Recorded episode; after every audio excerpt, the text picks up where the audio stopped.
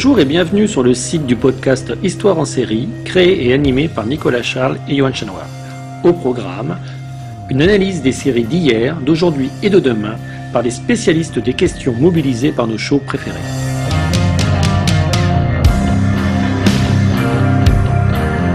Histoire en série, c'est le podcast qui met en relation histoire, sciences humaines et séries.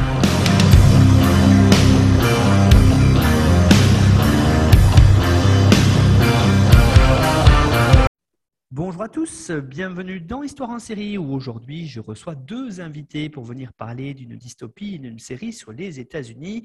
Euh, on va le voir tout de suite. Donc c'est le Seigneur du Haut Château. Je laisse mes, collègues ici présents qui sont euh, américanistes et, et, britannicistes qui le diront beaucoup mieux que moi avec l'accent euh, en version originale. Alors je vais présenter les collègues. On a tout d'abord Sébastien Lefebvre. Bonjour Sébastien. Bonjour Nicolas. Alors Sébastien, vous êtes professeur à Aix-Marseille Université, donc votre l'essentiel de vos recherches est d'étudier la manière dont les arts et la représentation interagissent euh, avec les sociétés humaines. Vos travaux examinent par conséquent les zones d'interférence entre une question socioculturelle et sa mise en texte ou en image en montrant l'existence d'influences bilatérales mises en place des sociétés de surveillance, impact de la fiction, littérature américaine et culture visuelle contemporaine, tensions raciales et enjeux de représentation Paranoïa post-11 septembre et véhicules médiatiques correspondants, influence de la fiction militaire sur les conflits armés, etc. Dans vos travaux, vous vous concentrez, Sébastien, sur les modalités selon lesquelles l'œuvre d'art peut engager une réflexion sans se contenter de refléter un état du réel. Donc aujourd'hui, on est tout à fait euh, avec le Seigneur du Haut-Château dans, cette idée-là et on va en parler hein, de, de cette dystopie sur les États-Unis. Mais avant ça, je présente votre collègue qui est aujourd'hui avec nous, c'est Matthew Graves. Bonjour Matthew. Bonjour. Alors, Mathieu, vous êtes, vous, professeur de civilisation au sein du laboratoire d'études et de recherche sur le monde anglophone à Aix-Marseille Université. Vos recherches en géohistoire portent sur la relation entre l'espace, le pouvoir et la mémoire dans l'ère culturelle anglophone contemporaine.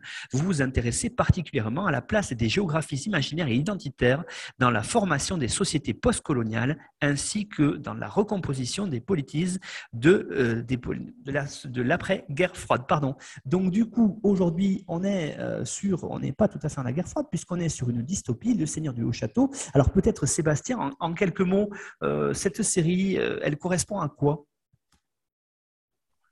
Alors, c'est tout simplement l'adaptation d'un roman de Philip K. Dick, un roman qui est paru en 1962, sur lequel nous reviendrons euh, peut-être pour mieux parler de la série, car elle se distingue par les modifications qu'elle apporte au roman, que ce soit au niveau des personnages, ou à celui de la trame narrative. Donc peut-être pour, présenter la série, c'est une série qu'on appelle dystopique un petit peu par raccourci, c'est plus précisément une série uchronique, c'est-à-dire qu'elle part du principe qu'a eu lieu une bifurcation temporelle qui fait s'écarter l'histoire du monde fictionnel tel que la série le présente de l'histoire réelle telle qu'on l'enseigne dans le livre d'histoire. Donc cette bifurcation voit les forces de l'axe l'Allemagne nazie et le Japon, notamment remporter pardon, la, Deuxième Guerre mondiale et mettre la main sur euh, la majeure partie du, monde libre, qui ne l'est plus tant dans la série, on le voit, avec des trames narratives de, résistance euh, à l'oppresseur, et qui voit en particulier l'Allemagne nazie et le Japon contrôler les États-Unis, qui est divisé en plusieurs zones. pour simplifier beaucoup, la zone Est, qui est euh, sous influence, sous même contrôle euh, germanique, la zone ouest Pacifique qui est euh, sous le contrôle du Japon et une zone tampon au milieu où se déroule une bonne partie des événements de la série. on peut dire également que la bifurcation dans la série, comme dans le livre dont elle est extraite, a lieu en 1933 lors de l'assassinat de, euh, la tentative d'assassinat pardon, de FDA, hein, Franklin Delano euh, Roosevelt, qui bien entendu, puisqu'il est resté au pouvoir, euh, a échoué dans la réalité, alors que dans le roman comme dans la série, cet assassinat est réussi et cela donne lieu à un changement d'orientation des États-Unis dans leur politique géopolitique ou dans leur politique internationale, qui préserve euh, l'isolationnisme et qui conduit donc par un enchevêtrement de, de facteurs, il s'agit évidemment de modifier le point de départ et de voir ensuite comment l'histoire se déroule et comment elle se déroule différemment, qui, par un enchevêtrement de circonstances, pourrait-on dire, différencier les circonstances de la réalité historique, amène à la situation nous avons décrite euh, tout à l'heure. Que dire de plus sinon que euh, le titre The Man in the High Castle, le, maître du haut château dans la plupart des traductions euh, françaises, fait référence à un mystérieux personnage détenteur de versions alternatives de l'histoire telle qu'elle est présentée dans le monde fictionnel du roman et de la série. Et là, il y aura une différence sur laquelle on reviendra tout à l'heure, euh, une différence dans le type de, médium par lequel cette histoire alternative est euh, transmise ou euh, véhiculée. Et donc, ce maître du haut château est l'auteur dans le roman The Grasshopper Lies Heavy, qui est un livre qui raconte une histoire alternative qui est semblable à celle que nous connaissons, mais qui n'est pas identique à celle que nous connaissons, même si euh, on peut dire tout simplement pour commencer, avant de revenir sur le détail et pour résumer, que euh, dans cette version alternative, qui est un livre dans le roman, qui, bien sûr, euh, dans la série, prend la forme de bobines de films d'actualité, montre l'Allemagne défaite au terme de euh, la, Deuxième Guerre mondiale et donc une version euh, des événements historiques plus conforme avec notre réalité. Alors je dis plus conforme parce que certaines différences subsistent. On les voit moins dans la série que dans le roman, mais certaines différences subsistent entre l'histoire telle qu'on nous l'enseigne et celle qu'elle est présentée dans ce roman, dans le roman ou film dans la série télévisée, pour parler de la série. C'est une histoire euh, avec beaucoup de rebondissements hein, que, je vous passe évidemment pour vous faire le pitch.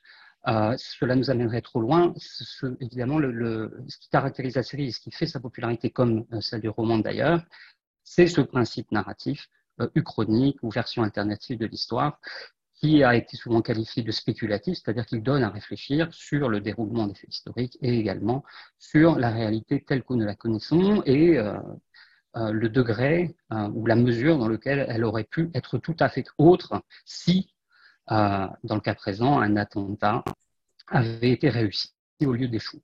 Donc peut-être dites-nous pourquoi vous avez décidé de vous concentrer uniquement peut-être sur la saison 1 pour cette émission. Alors je, ah. peux peut-être commencer par répondre à, cela, c'est-à-dire que il y a quatre saisons en tout qui ont été réalisées donc, de la série entre 2015 et 2019, avec une interruption dans la production en 2017. Et euh, chaque, euh, chaque série compte, euh, chaque saison, pardon, compte à peu près une dizaine d'épisodes. or, en ce qui nous concerne, on retrouve l'essentiel des points d'intérêt de cette adaptation d'une utopie d'un genre à l'autre euh, dans la, première saison. Euh, c'est là où il y a un concentré finalement d'idées. Et ce qu'on constate par la suite, euh, c'est un petit peu une inflation dans, dans, la, comment dans la production qui fait qu'on va beaucoup extrapoler du roman c'est un roman assez court, hein, qui est, euh, finalement fait moins de, moins de 250 pages dans son édition euh, classique. Et donc qui rallonge beaucoup finalement l'intrigue du roman, qui rajoute des éléments sur les, les, mondes parallèles, les, les, multivers notamment, que nous évoquerons par la suite. Euh, qui dépasse de loin euh, finalement l'original. Donc c'est pour cette raison que nous avons préféré porter notre regard essentiellement sur la, euh, première saison. Oui, merci, Matthew. J'allais dire quasiment la même chose, la même chose que toi. ce qui fait l'intérêt du choix de la première saison, c'est qu'il est beaucoup plus facile de la traiter comme une adaptation du roman que si l'on prend l'ensemble des quatre saisons, puisqu'à partir de la fin de la, première saison, on s'éloigne énormément euh, du contenu, disons, du roman de Philip K. Dick, et on entre dans des développements surnuméraires sur le même principe narratif que celui du roman, mais avec euh, des, choix euh, qui, sont, sont contestables, on le dira, on le dira tout à l'heure, si on, on, essaie de tenir compte de ce qui, serait l'objectif de ce récit euh, salué et très productif au niveau des, euh, développements philosophiques auxquels il a pu donner lieu de, de Philip K. Dick. Hein, D'où ce choix. Et on trouve, c'est une petite parenthèse, mais qui permettra peut-être à, à nos auditeurs de, replacer euh, cette série dans le contexte actuel des séries télévisées. On a un petit peu le même phénomène qu'avec La Servante écarlate, hein, donc de Handmaid's Tale, adapté du roman de, de Margaret Atwood, euh, dont la première saison est l'adaptation euh, quasiment terme à terme, dirons-nous, du, du, roman, alors que les saisons suivantes s'en écartent énormément et on se perd un petit peu euh, dans, des, dans des élucubrations cauchemardesques, voire, voire apocalyptiques, euh, qui, sont, euh, qui sont exagérées par rapport euh, à l'empan même du roman original de, de Margaret Atwood. Donc c'est aussi une tendance que, que de prolonger euh, le récit tant qu'il fonctionne à la télé, c'est une tendance à laquelle le roman ne peut pas se permettre de céder. J'aimerais maintenant qu'on parle du contexte, du contexte de production de, cette série-là. Hein. C'est une série qui vous l'avez dit, euh, qui date de l'époque des années Trump aux États-Unis et comme on, le voit régulièrement dans l'histoire en série, euh, même si on parle du passé, euh, une série c'est surtout aussi le produit de son époque, de l'époque à laquelle elle est tournée. Et ici, vraiment, beaucoup d'idées hein, reviennent sur ce, ce, ce, ces quatre ans au pouvoir de Trump. On peut les percevoir à travers cette série-là. Alors éventuellement, c'est une lecture qui est peut-être un tout petit peu forcée, mais c'est une lecture qui en contexte tente à s'imposer, puisque euh, avant même euh, l'élection de Donald Trump, donc en, en 2016 bien sûr, euh, on a, on énormément entendu parler de, de réalité alternative, d'histoire contrefactuelle, de fake news, évidemment. Hein, le terme est entré dans l'Oxford English Dictionary en, première place, mes souvenirs sont bons. Euh, sur l'année. C'est un terme qui a été euh, qui a été réutilisé au point d'être galvaudé. Et donc cette idée de manipulation de l'information pour induire l'impression chez le grand public d'une réalité trompeuse, c'est-à-dire finalement d'une réalité euh, alternative, d'une réalité euh, qui serait une illusion cachant une autre réalité, et, toujours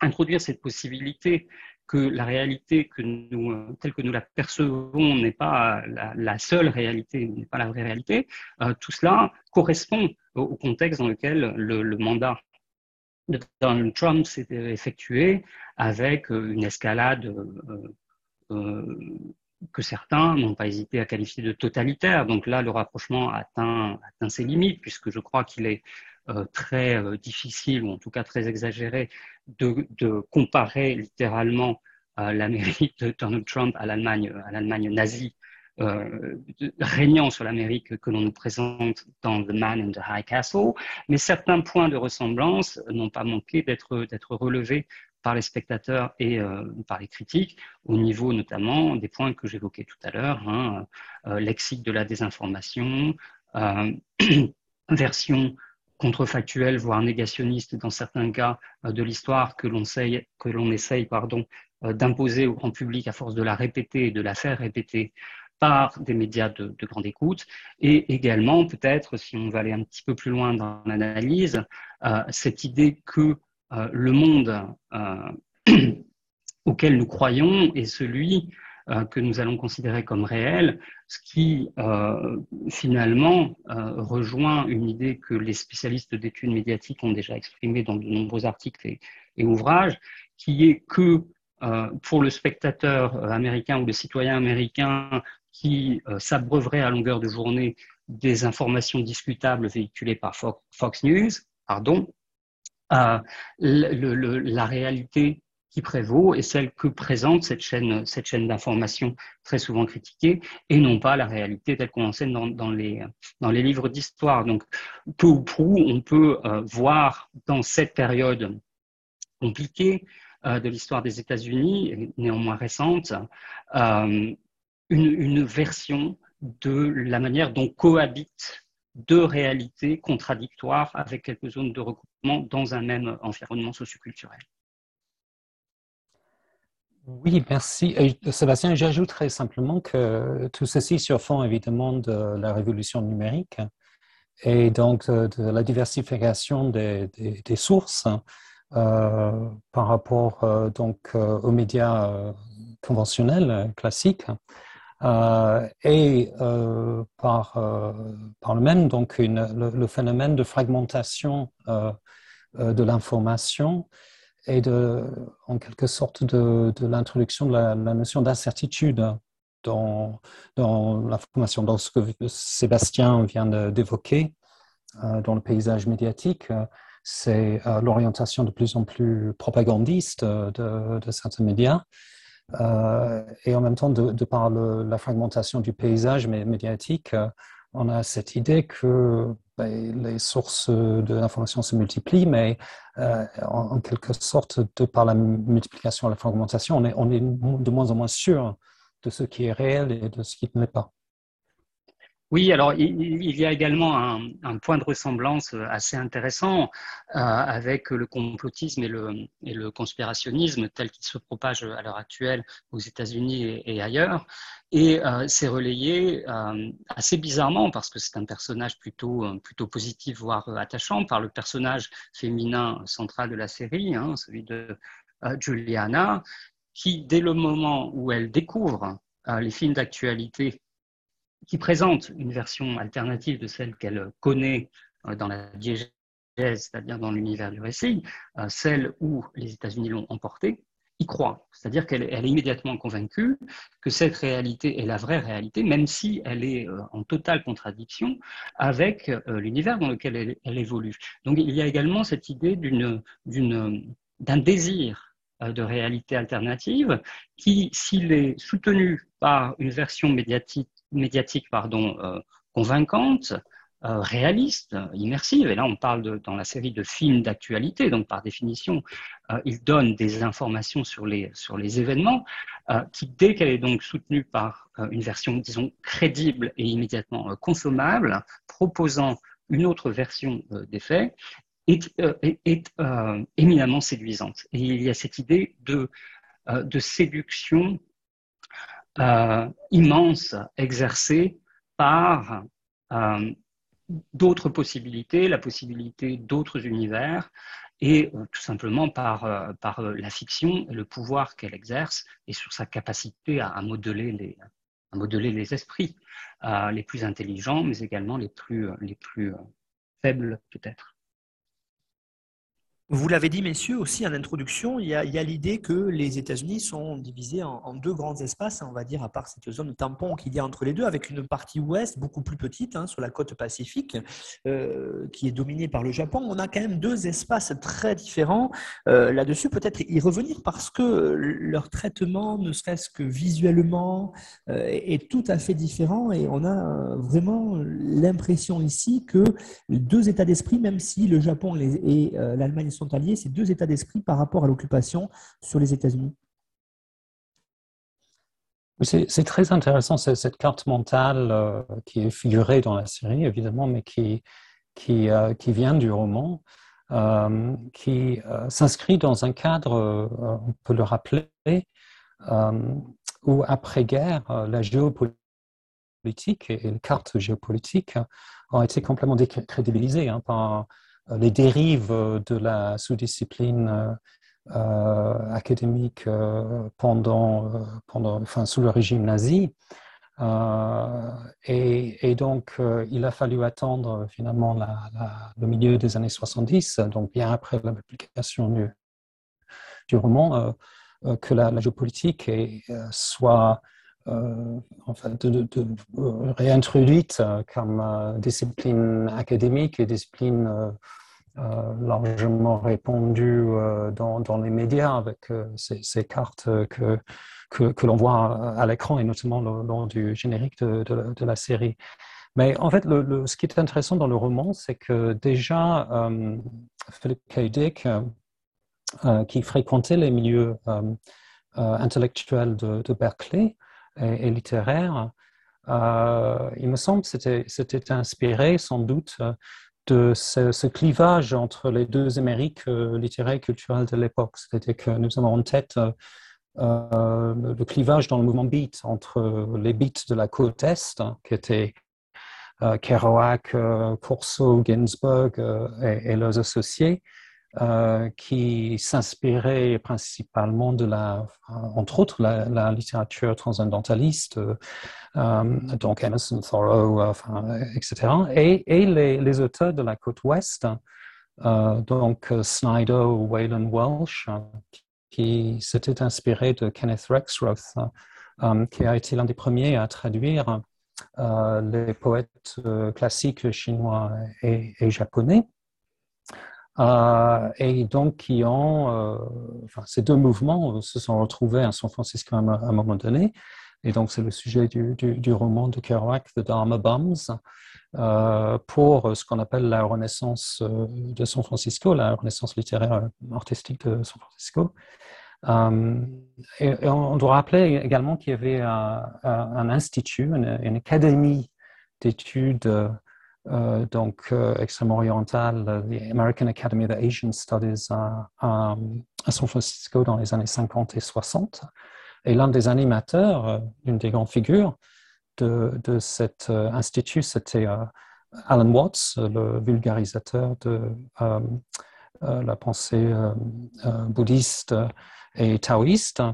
et nous savons que Philip K. Dick s'est beaucoup intéressé à la figure de Watts, puisque euh, il, il, est l'un des personnages, euh, il devient un personnage donc, de, son dernier roman, euh, publié en 1982. Donc, en, quelque sorte, cette, carte géopolitique de, des États-Unis divisée de cette manière, partagée de cette manière, est, déjà là culturellement inscrit en quelque sorte dans, le, dans, le, roman, dans les, euh, la genèse du, roman dans ces deux Amériques, l'Amérique euh, donc de l'Est qui regarde plutôt vers l'Europe et, sa tradition littéraire, et l'Ouest qui regarde vers euh, l'Extrême-Orient. Et ça, si je peux, si je peux rebondir, c'est véhiculé par un élément qui occupe une, place centrale à la fois dans le roman et dans la série, même si évidemment c'est un petit peu moins clair dans la série que dans le roman, qui est le I Ching, euh, qui est donc un ouvrage de divination euh, chinoise qui permet, euh, par, un, par un jet de dés, ce qui serait l'équivalent d'un jet de dés aujourd'hui, couplé avec donc ce livre de divination, de lire les événements et de, de, de décider par l'intermédiaire de cet artefact, finalement, de la meilleure attitude à adopter, du meilleur choix à faire euh, pour la suite. Euh, c'est ce livre qu'utilise le personnage de euh, Tagami hein, dans, le, dans le roman comme dans la, comme dans la série. personnage intéressant puisque, sans trop spoiler, c'est lui, à la fin de la série, qui découvre l'existence de ce qui va devenir des, portes temporelles, c'est-à-dire des, des, passages entre les deux réalités qui euh, cohabitent et d'une certaine manière se contredisent et s'affrontent, que ce soit dans la série comme dans le roman.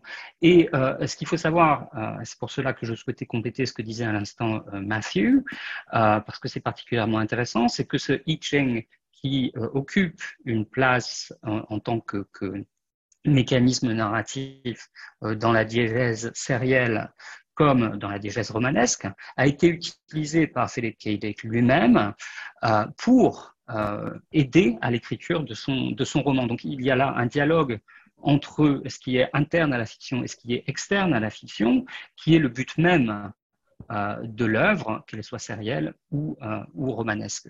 Les points de passage entre deux réalités sont aussi relayés par ce I Ching, qui est un point de passage entre la réalité de la fiction et la réalité du lecteur ou de l'auteur. Venons-en maintenant, messieurs, si vous voulez bien, un élément essentiel aussi qu'on essaie de mettre en valeur dans l'histoire en série, surtout quand, comme c'est le cas ici, hein, on a une série dystopique, vous l'avez dit, qui est tirée d'un roman, euh, voir comment finalement les scénaristes ont choisi de suivre ou pas le roman. Et vous l'avez dit, dès l'introduction, il, y a euh, il y a de fortes différences qui s'accentuent au fur et à mesure, surtout sur les saisons 2, 3 et 4. Mais déjà, dès le début, on a l'événement liminaire, hein, l'assassinat réussi de Roosevelt, par exemple, qui n'est pas dans la série alors qu'elle est dans le roman. Et on a aussi une façon de voir l'histoire qui est plus appréhendée selon l'événement dans la série que l'histoire elle-même. Qu'est-ce qu'on peut dire là-dessus, messieurs? Alors, cette focalisation sur l'événement, elle, euh, elle s'inscrit dans un projet que j'ai appelé peut-être un petit peu rapidement tout à l'heure réflexif ou, spéculatif. Euh, le, terme de spéculatif, donc qui donne à réfléchir, mais également qui donne à réfléchir par le moyen d'une projection, c'est l'une des fonctions qu'on attribue à la fiction, et c'est l'une des fonctions qu'on attribue également à la science-fiction. Et euh, objet réflexif également, en tant que, je l'ai dit tout à l'heure, euh, la série euh, met en scène et met en, met en, abîme finalement son propre processus créatif, mais également, et pour euh, répondre plus précisément à votre question, objectif réflexif, en ce que la série propose une, réflexion ontologique finalement sur l'histoire telle qu'elle est enseignée et telle qu'elle est perçue, sur l'histoire et la place de la croyance dans l'établissement des faits historiques et euh, notamment euh, par cette relecture de ce qui se passe après une victoire de euh, l'Allemagne nazie et du Japon, avec à l'arrière-plan, évidemment, l'histoire réelle telle qu'elle s'est déroulée dans nos livres d'histoire exactement à la même période, donc après les, disons, dans les années 45, 50, puis dans les années 60. une mise en évidence de, de, de similitudes euh, un petit peu attendus, mais sur lesquels on prête attention, notamment les mécanismes de la guerre froide, puisque ce qu'on voit dans la, dans la série comme dans le roman, c'est une opposition euh, non pas entre le bloc de l'Est et le bloc de l'Ouest tel qu'on les, euh, tel qu'on les connaît, mais une opposition entre le bloc, disons, germanique et le bloc japonais, avec une concurrence, une course à la technologie, et également une, escalade que la série met en scène avec l'argument euh, atomique qui rappelle furieusement des circonstances euh, similaires, à commencer par la crise des missiles de Cuba, par exemple. Ça, n'en est qu'un. Donc, le, décalage n'est pas en contradiction avec euh, la possibilité d'une relecture de l'histoire telle qu'on la connaît, qui est, finalement bien présente dans la réalité alternative qui nous est présentée. Et euh, je crois qu'on peut également, euh, pour euh, replacer les, événements de la série dans, le contexte qu'elle décrit en décalé finalement, peut-être en, négatif, pourrait-on dire, hein, pour préciser ce que produit cette série et le roman dont elle est issue. Euh, le, roman est, euh, écrit en 1962, donc euh, c'est le moment des droits, des droits civiques. Et là, la, présence de l'événement historique contextuel se, fait par contraste, hein, puisque c'est évoqué dans la série, c'est peut-être encore plus prégnant dans le roman, les populations africaines en particulier euh, sont, sont, réduites en esclavage et euh, les, populations euh, sémites ont été continuent pardon à, faire l'objet d'un génocide. Donc le, le, contraste en ce cas-là entre la réalité qui est décrite et celle que nous connaissons, ou fort heureusement, tout cela ne s'est pas, ne s'est pas produit, joue un petit peu à l'inverse de ce que je décrivais euh, précédemment, euh, en, précisant que la, fiction peut nous livrer, malgré la, différence entre la réalité qu'elle présente et celle que nous connaissons, euh, une lecture fine des mécanismes de, l'escalade, finalement. Oui, tout à fait. Et j'ajouterais qu'un un autre point sur lequel on trouve cette euh, mise en abîme évoquée par Sébastien. Euh, et c'est euh, dans la série la tentative d'assassinat du prince héritier japonais à, San Francisco. qui implique indirectement le personnage Frank Frank, mais qui ne figure pas, sous de ma part, dans, le roman. Et donc, là où, ce qu'on constate avec le recul du temps, en quelque sorte, de la série par rapport au roman, c'est que la série évoque en filigrane l'assassinat de JFK, de, du président Kennedy en 1963. Euh, et euh, donc, c'est une manière de, euh, d'explorer, sans doute, en tout cas, de, d'émettre comme hypothèse que ici, il y a un gouffre qui s'ouvre finalement dans l'expérience américaine euh, autour de la, de, violence euh, politique. Donc, en quelque sorte, l'assassinat dans le roman euh, de FDR est, transformé par une sorte de jeu d'ombre, une inversion, comme disait Sébastien, par rapport à l'historicité telle que nous la connaissons dans la série. Dans notre discussion depuis le début, euh, où on évoque cette série, hein, Le Maître du Haut Château, vous l'avez dit, euh, on en parle beaucoup. Le titre, euh, c'est le titre de la série, mais en fait, est-ce que vous pourriez nous dire, sans spoiler, mais en tout cas nous dire vraiment qui est ce Maître du Haut Château qui a quand même donné le nom à cette série? Et, pour l'instant, on a parlé d'une occupation des États-Unis par le Japon, par l'Allemagne, mais de Maître du Haut Château, on voit pas trop qui c'est. Est-ce que vous pourriez tous les deux nous en dire un peu plus? Euh, oui et non, puisque, puisque on, ne sait pas bien ou on ne sait pas de manière certaine. Alors, dans le roman, euh, on sait, puisque l'identité de celui qui est connu sous ce nom, qui a une périphrase, donc qui, peut, qui est un réceptacle, qui peut, qui peut prendre un nom propre euh, finalement à tout moment, on, apprend que, que l'auteur de, Grasshopper Lies Heavy s'appelle Hawthorne Abinson, donc le, maître du haut château, a une identité hein, qui, nous est, qui nous est donnée à un moment. Et c'est là qu'il y a peut-être une, variation euh, intéressante. Il y a énormément de variations euh, intéressantes dans la, dans la série. Et justement, quand on parle d'adaptation, euh, les, variations par rapport au récit d'origine sont, tout aussi intéressantes que les points de ressemblance ou les éléments de fidélité au récit d'origine. dans la série, donc, le maître du haut château euh, on, ne sait pas, on ne sait pas qui il est, mais on, se dit que euh, c'est celui qui est soit l'auteur, soit celui qui détient ces fameuses bandes euh, d'actualité filmique qui révèlent l'existence d'une réalité alternative qui serait donc la nôtre à quelques petites différences près. Et dans un premier temps, dans la, dans la, série, dans la première saison, donc, on voit que le détenteur d'un grand nombre de ces films d'actualité, actualité alternative, n'est autre que, que euh, qui met la main euh, sur ces films qui pourraient donner des idées euh, au peuple qu'il domine. Alors évidemment, le personnage que l'on trouve dans le roman Abenson intervient par la suite, mais on se rend compte que l'intérêt de l'utilisation du titre dans la série est d'en faire un descriptif qui peut prendre au moins deux identités dans un premier temps. Donc le maître du haut château euh, n'est pas traité comme étant un personnage euh, singulier, mais peut-être comme étant euh, une idée. quant à l'origine du titre, nous nous sommes interrogés avec, avec Matthew, qui avait une idée séduisante sur laquelle j'ai rebondi, mais je la laisse nous la donner. Je lui laisse, pardon, je le laisse nous la donner. Excusez-moi.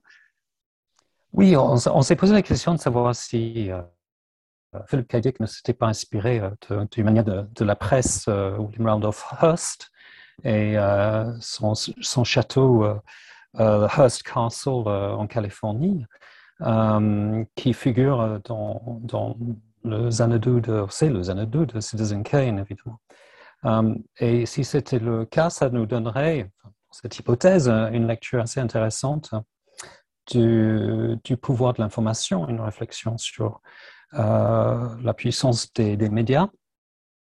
Euh, euh, Sébastien avait évoqué la possibilité que ce soit une, référence au château de, Kafka, que je laisserai éventuellement développer. En tout cas, ce qui est clair dans le, roman par rapport à la série, c'est que le nom même du maître du château Hawthorne Abenson est une sorte de nom de plume composite. Donc, il y a Nathaniel Hawthorne, donc il y a un clin d'œil littéraire au romancier de la lettre écarlate que Sébastien a évoqué tout à l'heure. Il y a le mot allemand Abend, le soir, et euh, on peut y voir également euh, le suffixe sen au sensei, euh, le maître zen. Donc, dans cette espèce de, personnage composite, on a, on a une, finalement une sorte de, de, de bouillon de culture mm. qui, qui est certainement est, en partie intentionnel de la part de, euh, de, de Philip K. Dick.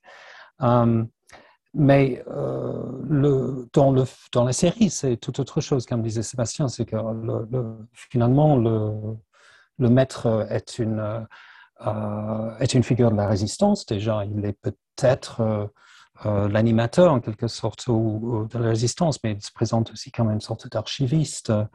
Euh, de, de, de, films, de bobines. Euh, et donc, euh, on, est, on est clairement dans, le, dans un basculement d'une culture littéraire vers une culture visuelle. Qui, qui donc est, quelque chose que, le, que les producteurs de la série exploitent. Je, préfère, pour terminer là-dessus très rapidement, quand même euh, la lecture que tu proposes, Matthew, parce que Hearst, euh, il est finalement tout aussi connu comme ayant inspiré le personnage de Citizen Kane chez Orson Welles. Euh, le Xanadu, tel qu'on le voit dans Citizen Kane, c'est une, une sorte de, de maison fourre-tout. On a, on a des traces d'un qui pourrait s'apparenter à un monde parallèle, finalement. Et pour terminer sur ce point, la série euh, ménage énormément de place à la télévision, euh, qui, à l'époque, elle décrit, était en train de prendre son, son essor et qui euh, allait être amené à devenir un élément d'influence politique, mais pas uniquement, qui amène à la situation que nous avons décrite en début d'émission de désinformation ou de, de, chaînes d'information mensongères, voire fallacieuses, ou en tous les cas euh, se dispensant du, euh, fact-checking élémentaire. Hein, donc on, a une trace là propre à la série, euh, on a une trace dans la série, et dans ce cas-là en propre, pardon, de cette influence du pouvoir que donne la mamie sur les médias. Ça nous amène à évoquer aussi dans une série euh, un moment clé, celui du générique. Euh, certains sont très travaillés, c'est le cas ici. On a euh, quand même des références aux années 80 et un personnage qui est Ronald Reagan, un des pères hein, du, libéralisme américain triomphant dans ces années 80 et qui est pour beaucoup d'auteurs une sorte d'inspiration hein, pour justement faire basculer les sociétés libérales vers les dystopies. C'est ce qu'on voit ici dans cette série-là. Alors, ce n'est pas. Le premier épisode a, quasiment un double, un double générique, même si euh, le deuxième générique n'est pas, n'est pas le, générique à proprement parler de la, de la série. Euh, le générique, donc récurrent d'épisode en épisode, présente euh, une, vision terrifiante hein, et voulue telle de la réalité alternative que la série nous présente fondé sur un jeu de ressemblance ou, différence. Donc, on, reconnaît la carte des États-Unis, mais ils sont apposés des croix gammées. On peut reconnaître certaines statues ou certains euh, monuments du mont, Rushmore en particulier, euh, mais euh, avec la présence de, symboles nazis ou, japonais. Je n'entre pas dans le détail. Donc, il y a ce jeu sur ressemblance et différence qui est l'argument même du roman et de la série. Mais dès le début du premier épisode, on a un film d'actualité. Alors cette fois, ce n'est pas un film d'actualité euh, euh, alternative, en tout cas pas encore, même si on va, euh, assez vite voir intervenir ces films que détient le maître du haut, au château. Mais on a un film d'actualité qui est un film de, propagande nazie finalement, même si l'Allemagne est, victorieuse. elle, a toujours, toujours, dans ce cadre besoin de, de propagande. Et les premiers mots de ce film dans la série, qui est un film d'actualité projeté au tout début, sont It's Morning Again in America, ce qui est une, citation d'un des spots de campagne, donc vous le disiez Nicolas, de Ronald Reagan en 1984. Donc, 1984, euh, au, cœur quasiment des années 80, la progression du libéralisme en Europe, mais également euh, aux États-Unis, libéralisme euh, économique, avec une perspective d'avenir de, réussite, réussite financière et sociale, individualiste, qui est intégré au projet qui est le projet nazi hein, dans la dans la série, par l'intermédiaire d'une référence à, Ronald Reagan. Donc on nous dit euh, à demi-mot, mais quand même de manière euh, assez, assez explicite, euh, que l'on n'est pas en train de parler d'une version complètement fictionnelle, mais que cette réalité qui nous est présentée est en rapport relativement direct avec l'histoire telle que nous la, telle que nous la connaissons.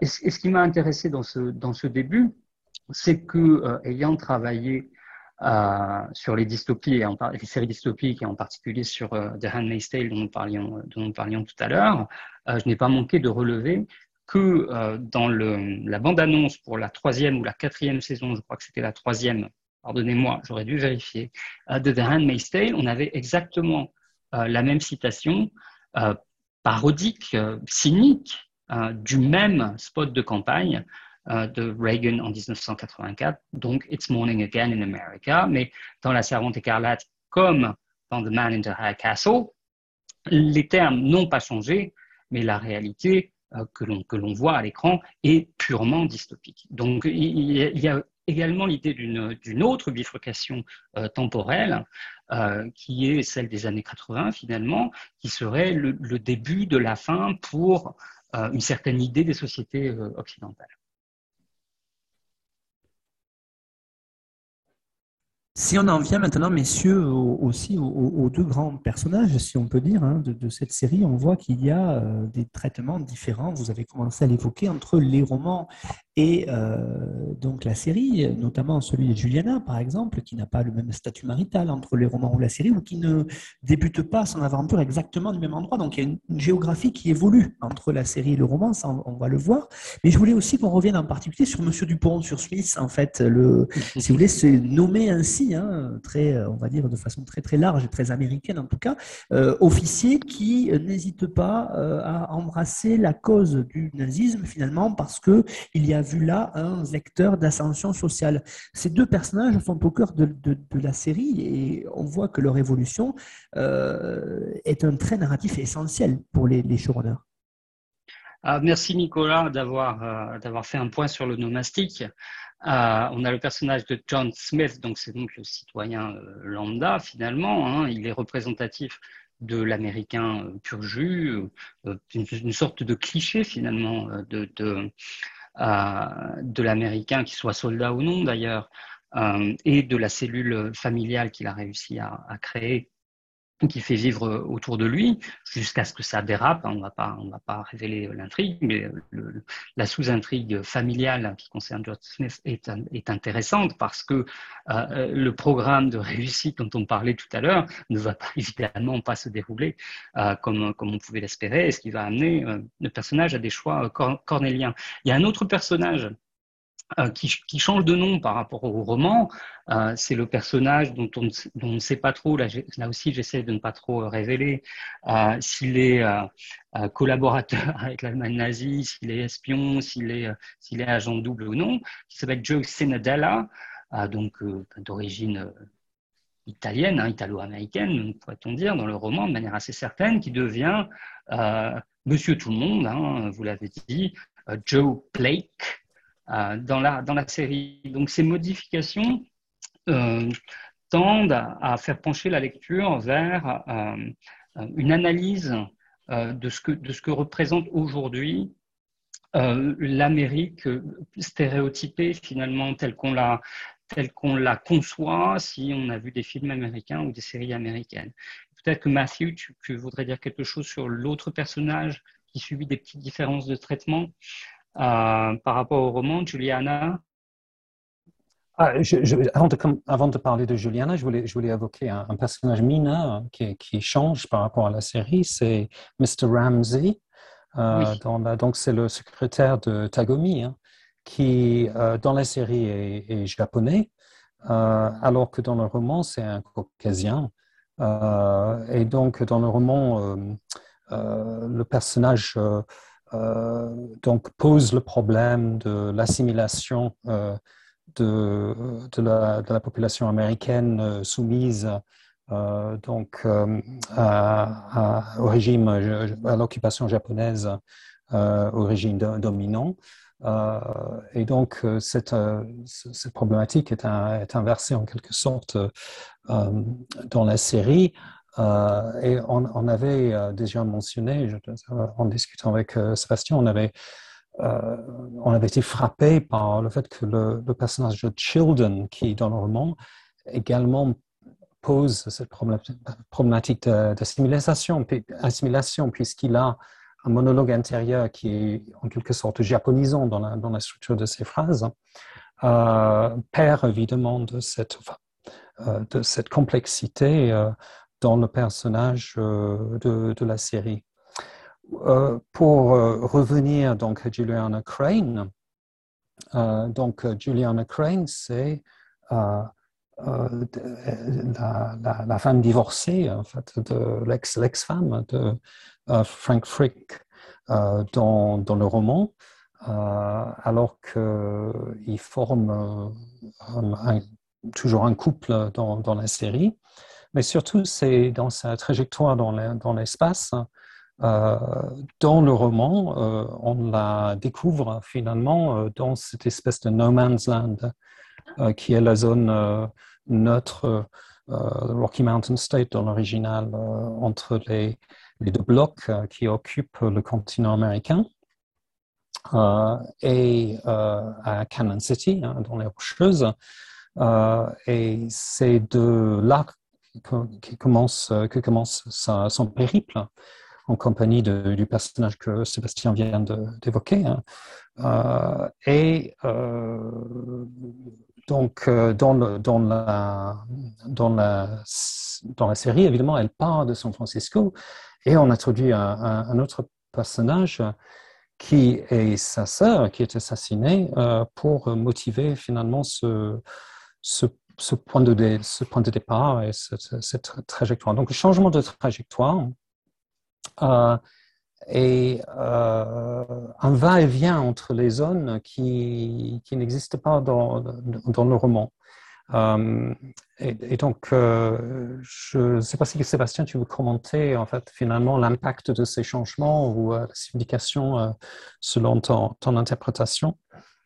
Très, très brièvement, je voulais peut-être terminer sur le personnage de Sheldon qui, est beaucoup moins euh, intéressant dans son traitement euh, dans la série qu'il ne l'est dans le, dans le roman, mais qui remplit quand même une, fonction euh, primordiale dans la série, peut-être plus encore que dans le roman, puisqu'il il vend des, des, antiquités et en particulier, il y a une scène importante du roman que l'on retrouve dans la première saison, qui est celle de sa visite chez un couple de jeunes japonais friand d'objets disparus et donc convoités, complètement disparus, mais euh, euh, qui se sont raréfiés au fil du temps, des circonstances historiques aidant, euh, donc d'objets issus du, passé avant-guerre, disons, de, l'Amérique, donc des, ce qu'on appelle en anglais des Americana, c'est-à-dire des, objets qui évoquent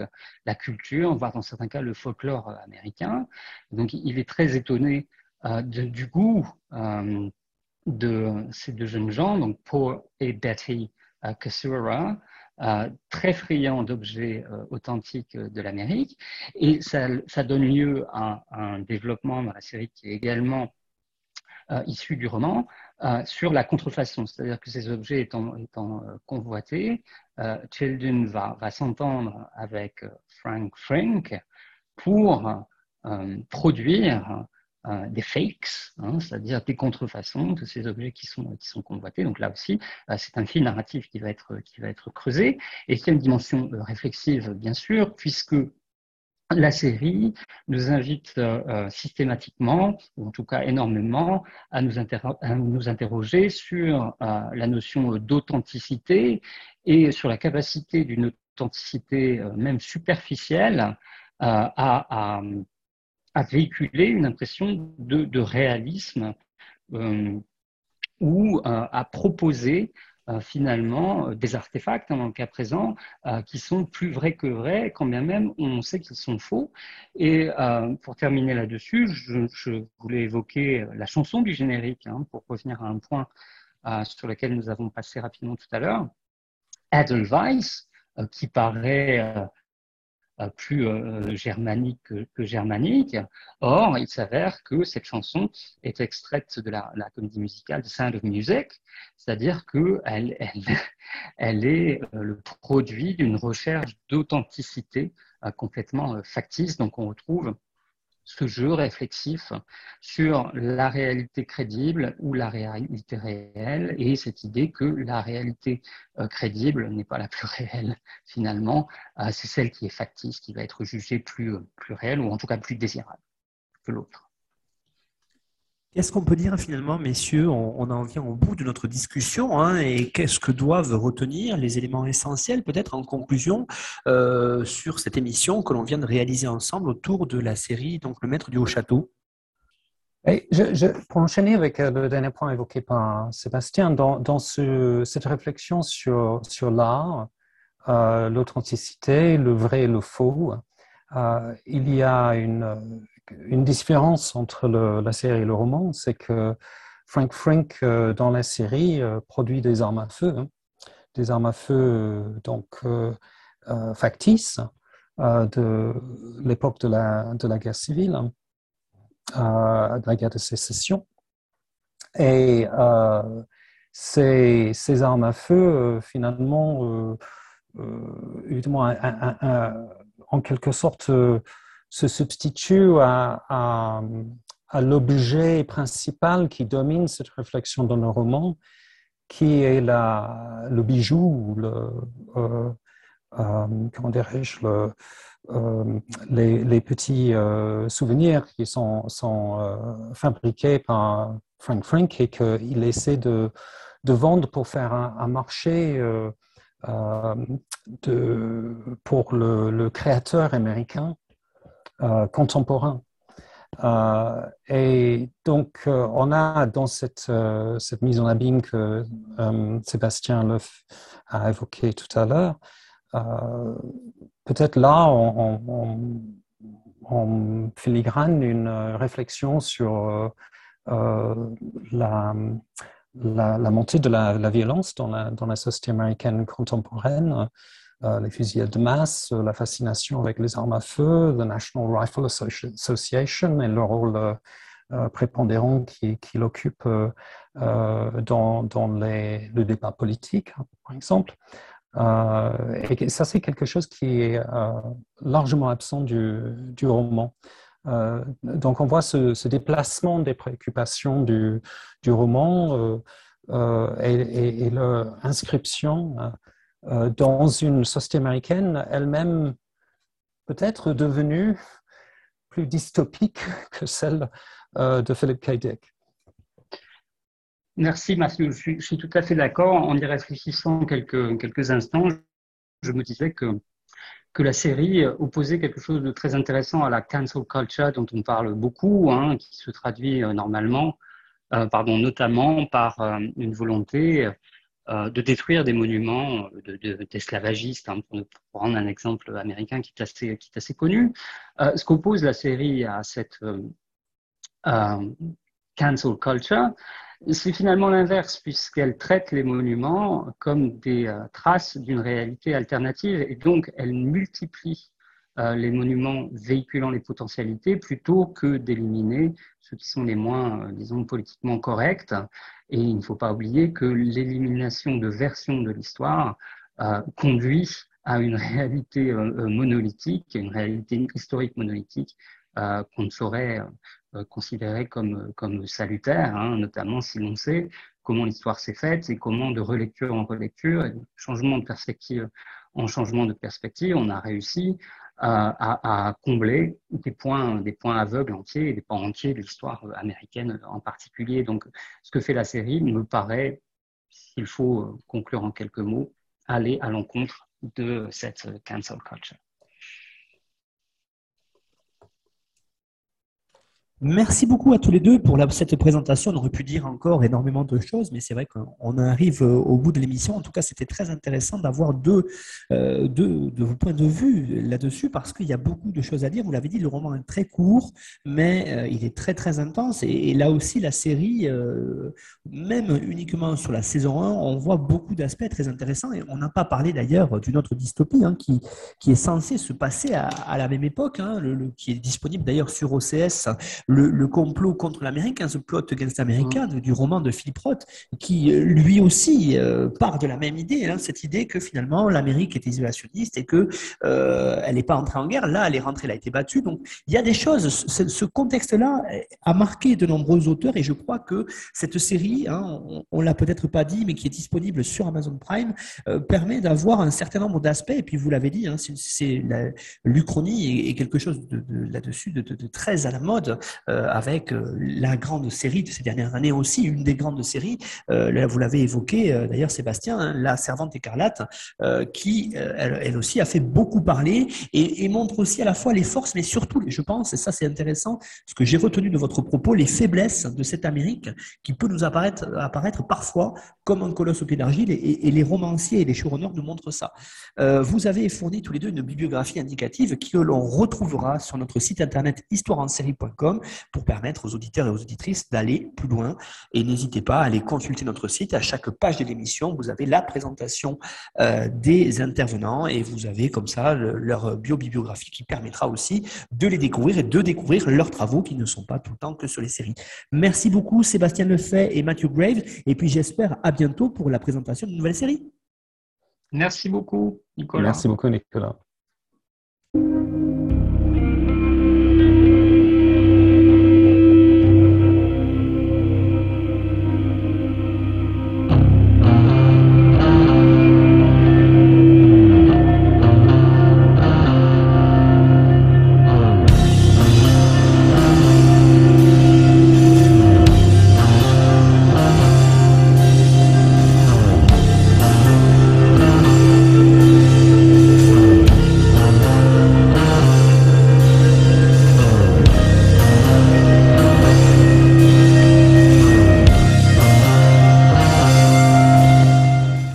Retrouvez-nous sur Twitter, at Histoire en série, pour connaître le programme à venir, ainsi que des conseils bibliographiques.